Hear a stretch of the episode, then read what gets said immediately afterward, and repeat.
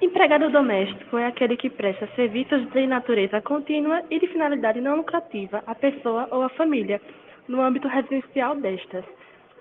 É considerado também aquele que presta serviços em sítio ou fazenda de lazer familiar, como jardineiros, empregada doméstica e etc. Tem como característica habitualidade, natureza não econômica e trabalho no âmbito residencial.